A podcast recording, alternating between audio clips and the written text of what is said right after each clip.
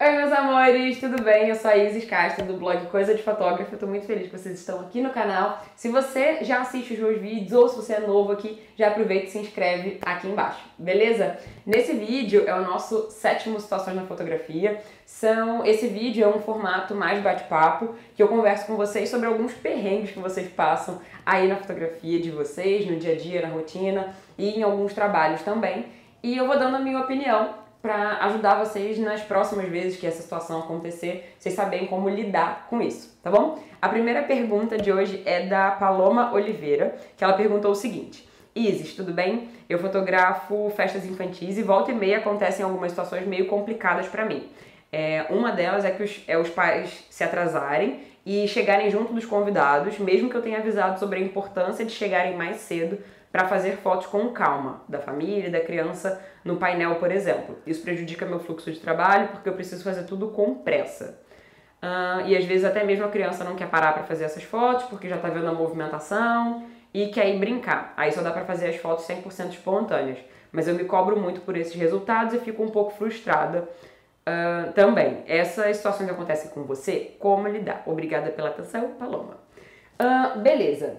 Paloma, acontece bastante, é comum, é, e infelizmente a gente não tem como, por mais que a gente avise, é, a gente não tem como prever o horário que o cliente vai chegar. Mas a sua parte você já fez é, e já faz, pelo que eu percebi, de sempre mostrar a importância do cliente chegar um tiquinho antes. Você já faz esse pedido para ele, para ele chegar alguns minutinhos antes para vocês fazerem fotos com calma. Então a sua parte já está, entre aspas, feita é, e eu acho legal você sempre reforçar. Então fala uma semana antes, um dia antes do evento, fala de novo para você aumentar a chance de aquilo entrar na cabeça do cliente e ele pelo menos se esforçar ao máximo para chegar antes. Então se ele chegaria 20 minutos atrasado, ele talvez chegue na hora mesmo que não 20 minutos antes, como você pediu, talvez ele não chegue 20 minutos depois. Então, já é uma maneira de ajudar. E às vezes, é, você perguntou se isso acontece comigo. Acontece, menos por conta dessa reforçada que eu dou de sempre lembrar de chegar antes e tal, até porque eu falo do ponto negativo se eles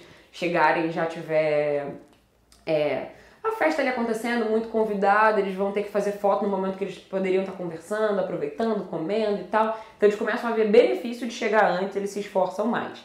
E acontecem também outros problemas, tipo, decorador não ficou, a decoração não ficou pronta ainda, ainda tá acabando. Então, os minutos antes que eu cheguei, eu fiquei lá esperando a decoração ficar pronta. E aí depois, no momento em que os pais chegam, eu tenho que fotografar a decoração. Ou eu tenho que no meio da festa parar para fazer a decoração. Então, às vezes embola mesmo. E infelizmente, é, a gente não pode se frustrar, tá? A gente não pode se frustrar porque é uma coisa que não tá no nosso controle. Então não vai adiantar de nada a gente ficar estressado, porque isso só vai piorar aquele o nosso fluxo de trabalho durante a festa mesmo. Então, tudo que não for do seu controle, é, de acordo com a sua fotografia, não é um problema técnico seu, não se estressa, acontece, evento tá é, sujeito a isso, dos pais atrasados, de decoração atrasar, de acontecer algum problema na casa de festa, sei lá, faltou luz.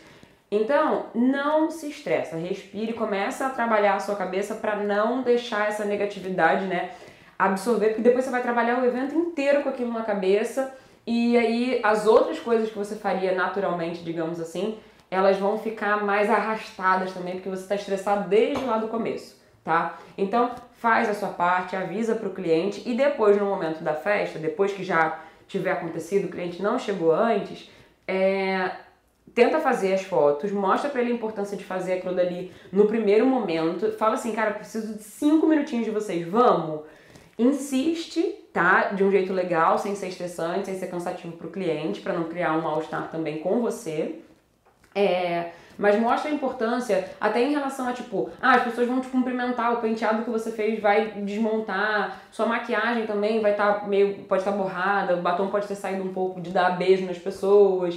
É, o vestido da criança, a roupa da criança pode estar tá para fora já, o cintinho caiu, a, decora, a, a, a fantasia pode não estar tá do jeito que tá. É, enfim, então assim, o cachinho, o cabelo, fala que as coisas podem ter mudado. E nesse momento agora é o momento que estão mais arrumados para essas fotos, tá? E se não der certo com todos esses pedidos e mostrando para o cliente, tenta, não negligencia fazer essas fotos depois.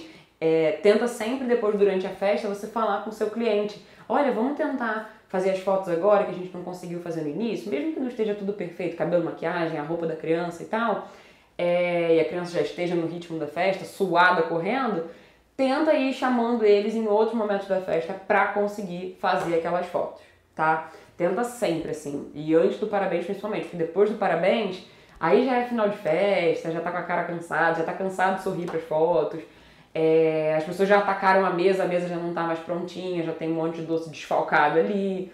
Então tenta sempre é, lembrar o seu cliente durante a festa. E se ele não quiser, se você não conseguiu um momento de calma, não se frustra porque você fez o máximo que você podia. Segunda pergunta da Sem Brinks. Ela mandou assim: Izzy, você já passou pela seguinte situação? Surgiu uma oportunidade para fazer casamento, mas você nunca havia fotografado casamento ou tinha feito, mas o material ficou ruim. O cliente pediu para ver as fotos e perguntou se você já fez casamento. O que fazer nesses casos? onde ainda não tem um determinado material para mostrar. É, eu acho que a gente tem que ser sincero, porque se a gente diz que já fez, já isso, já aconteceu, e depois o cliente pede para mostrar foto, o que, que você fala? Que você não tem, que você não, não, não guardou as fotos, que você não pode mostrar? Fica meio esquisito, sabe? Você acaba não tendo é, uma boa resposta para dar se você diz que já fez e não pode mostrar as fotos. E se você fez, a pessoa vai querer ver né? Muitas vezes você pode não divulgar a fotografia de casamento. Aí o cliente pergunta: "Você já fez?" Aí você já fez um tanto de casamento, só que você não divulga. Então você tem ali coisa para mostrar para o seu cliente para poder vender aquele trabalho em si. Mas se você nunca fez, na minha opinião, o que eu acho mais correto de fazer e que vai te deixar mais tranquilo também, porque você está sendo sincero e não está colocando a expectativa do cliente lá no alto, falando que você já fez aconteceu em casamento, que você arrasa e tal eu, eu prefiro ser sincero e falar: olha, eu nunca fotografei casamento, mas eu me sinto completamente capaz de fazer esse trabalho, ou seria uma experiência muito legal para mim. E aí você diz realmente como você se sente em relação àquele trabalho. Tem gente que se sente nervosa e fala, às vezes é um amigo, né? Você fala, cara, não me sinto capaz, não me acho boa o suficiente para isso, mas se você realmente quiser, eu vou. Entendeu? Muitas vezes é com um amigo que te dá essa primeira oportunidade, né? Eu acho legal abraçar se você se sentir capaz ou se você tiver com coragem para enfrentar isso mesmo, se tiver um equipamento que vai atender o que você vai precisar num evento. O casamento vai ser todo de noite. Você tem um LED, você tem um flash, tem uma lente clara, tem uma câmera que aguenta um ISO bom ou alguma dessas coisas.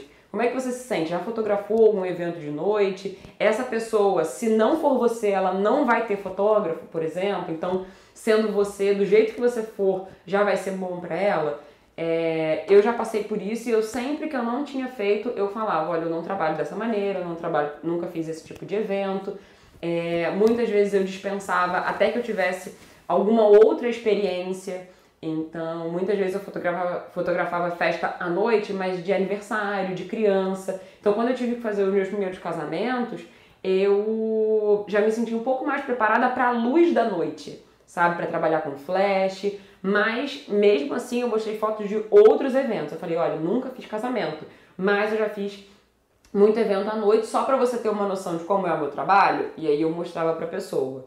Então eu já passei por isso sim e na minha opinião o melhor é, até para sua tranquilidade, sua paz de espírito, você saber que seu cliente sabe exatamente que você nunca fez aquilo, tá? É, mas também tem pessoas que, amigos meus fotógrafos, que tipo, bancaram o. bancou o fodão de casamento, falou, não, já fiz vários, nananana. Tentou a sorte, o cliente não pediu pra ver foto, confiou e fez. Então, tipo, depende muito da, da, do, que, que você quer falar, do que, que você se sente mais tranquilo de falar. E também do seu medo, é, sua despreocupação com o medo de, tipo assim, eu quando falava, olha, eu nunca fiz casamento, eu não estava com medo do cliente me dizer olha, então eu prefiro fotografar, prefiro contratar outra pessoa que já tenha mais experiência, já que você não tem material para me mostrar, eu prefiro não fazer com você, por isso que eu não vou te contratar, x, y, z. Então eu não tinha medo de perder aquele cliente, eu preferia não ter a experiência, mas também ser, não deixar de ser sincera é, falando que eu nunca fiz. E a terceira e última situação é da Caroline Góes, ela me perguntou assim: Isis, como dispensar aquele tipo de parceria que só quer ganhar fotos sem ser grossa, mal educada? Um rapaz me chamou para fazer um serviço que ele vai pagar, tudo normal, E na mesma mensagem ele veio com essa de parceria para ganhar fotos a mais sem pagar. É, como ele é um cliente, eu queria falar com um jeitinho. Vamos lá então. Gente, é, eu acho que parceria sempre tem que ser bom para os dois. Se você não vê benefício nem de portfólio, nem de experiência, nem de network, eu acho que esse trabalho é um não com certeza, tá? Você vai ter outras oportunidades. Claro que muitas vezes no começo a gente não sabe distinguir o que é boa oportunidade e má oportunidade, mas já treina seu olhar para não cair em furada, porque é muito comum esse tipo de permuta que só um lado sai ganhando. A gente tem que sair com o nosso equipamento, tem que pagar deslocamento para ir até o lugar, corre risco de ser assaltado no meio do trabalho e aí o prejuízo é gigantesco. Então, é, ele tem que ser bom de alguma forma, é, tem que ser muito bom de alguma forma, tá? Então, analisa sempre. E eu acho que, tipo assim, primeira coisa é ter clareza do que, que é uma boa parceria, para você conseguir identificar isso que eu tô falando, de quando que não vai ser bom para você. Segunda coisa, você perder o medo de dizer não. Tá tudo bem, ainda mais, principalmente se ele for cliente, você dar essas fotos a mais e tal, depois a pessoa acha que sempre pode é, ter foto a mais. Ela já te pagou uma vez ou já te pagou uma parte do trabalho, ela vai se sentir quase que no direito e quando você passar a cobrar, ela não vai ver valor naquilo, ela não vai te respeitar com o seu trabalho e às vezes ela vai até achar um absurdo você depois querer cobrar, enfim. Então, assim, já percebeu que é furada, mete o pé. É, e aí, outra coisa também, perder o medo de falar com as pessoas o que você pensa. É, só que tem que saber fal falar também, né? O jeito de falar muda tudo, gente, muda tudo mesmo. Às vezes ela falou aqui, como, falar, como dizer não sem ser grossa, é, sem parecer, não lembro o outro termo que ela, que ela usou aqui, sem ser grossa, mal educada. É, eu acho que vai muito do contexto todo da resposta. Então, se você responde, oi fulano, tudo bem?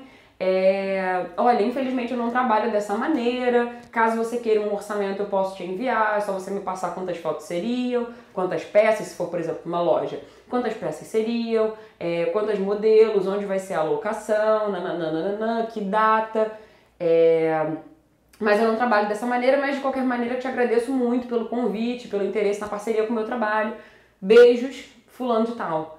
Cara, se você sempre é, responde, oi, tudo bem, nananã, obrigada pelo contato, obrigada pelo interesse. Infelizmente eu não trabalho dessa maneira. Muito obrigada pelo interesse em parceria comigo. Beijos, nananã. Você manda uma resposta completa para a pessoa não interpretar aquilo dali de jeito nenhum mal, entendeu? Como mal educado ou como, sei lá, ingratidão, qualquer coisa que a pessoa vá ler. É, para para pensar como que você poderia responder da melhor maneira essa pessoa. E coisas simples como oi, tudo bem, boa tarde, bom dia, obrigada, é, beijos, até logo. Se eu puder te ajudar em outra coisa, estou à disposição. Quando você se coloca. É, quando você coloca esse texto todo, não é botar muito texto, mas um texto delicado, é, que vai mostrar que você não está sendo grosseiro e que você está agradecendo por aquela oportunidade, mas para que você, é, que para você não vai ser uma boa tá? E aí, cara, infelizmente não trabalho dessa maneira, vai passar assim, despercebido pra pessoa. Não despercebido porque ali tá a resposta que ela quer, mas não vai parecer grosseiro, tá? Então fica tranquila, só passa a sempre responder. Se você não trabalha com casamento, alguém te pediu orçamento de casamento, não fica se forçando a inventar um preço, a se arriscar num trabalho que você não gosta, que você não quer para você se não vai valer a pena nem pelo lado financeiro, sabe? Responde, olá, tudo bem, obrigada pelo contato, mas eu não trabalho com casamentos. Te recomendo fulano de tal, que é daqui da cidade, tem um trabalho lindo. Beijos, tchau. Entendeu? Acho que fica muito mais leve quando a resposta vem acompanhada disso tudo. E é, muitas vezes vocês falam, poxa, Elis, você resolve os problemas com o pé nas costas, para você parece muito simples. Mas não, gente, é só porque eu não tenho o medo de dizer que não, que eu não trabalho com isso, não trabalho dessa maneira, para mim não vale a pena. Se vocês passarem a colocar na cabeça de vocês que para vocês isso não vale a pena, que para vocês isso não é bom, é, e perder o medo dessa resposta, tudo vai ficar muito mais fácil, garanto, tá bom? Gente, então é isso, espero que vocês tenham gostado dessas situações na fotografia, e se você tá aí com um problema, uma situação que você quer a minha ajuda, para resolver, não esquece de comentar aqui embaixo com a hashtag situações na fotografia. Eu vou gravar novos vídeos e a próxima pergunta respondida pode ser a sua. beleza? E não esquece também de se inscrever lá no coisadefotografa.com, tá bom? Nosso site novo, lindo, maravilhoso, cheio de conteúdo legal para vocês lá também, conteúdo em texto, é, coisas diferentes daqui do canal também, outras dicas e tem um lugarzinho para vocês se inscreverem com o e-mail de vocês para vocês receberem dicas exclusivas que eu mando para a galera que está inscrita por e-mail, tá bom? São dicas que não aparecem por aqui e vai ser muito legal poder mandar é, essas dicas a mais, poder ajudar vocês a viverem de fotografia, além dos avisos, às vezes tem alguma coisa nova que eu quero contar para vocês, eu mando sempre por lá. Beleza? Então é mais um canal pra gente ficar bem próximo. É isso então. Muito obrigada por vocês estarem aqui no canal e até o próximo vídeo. Tchau, tchau.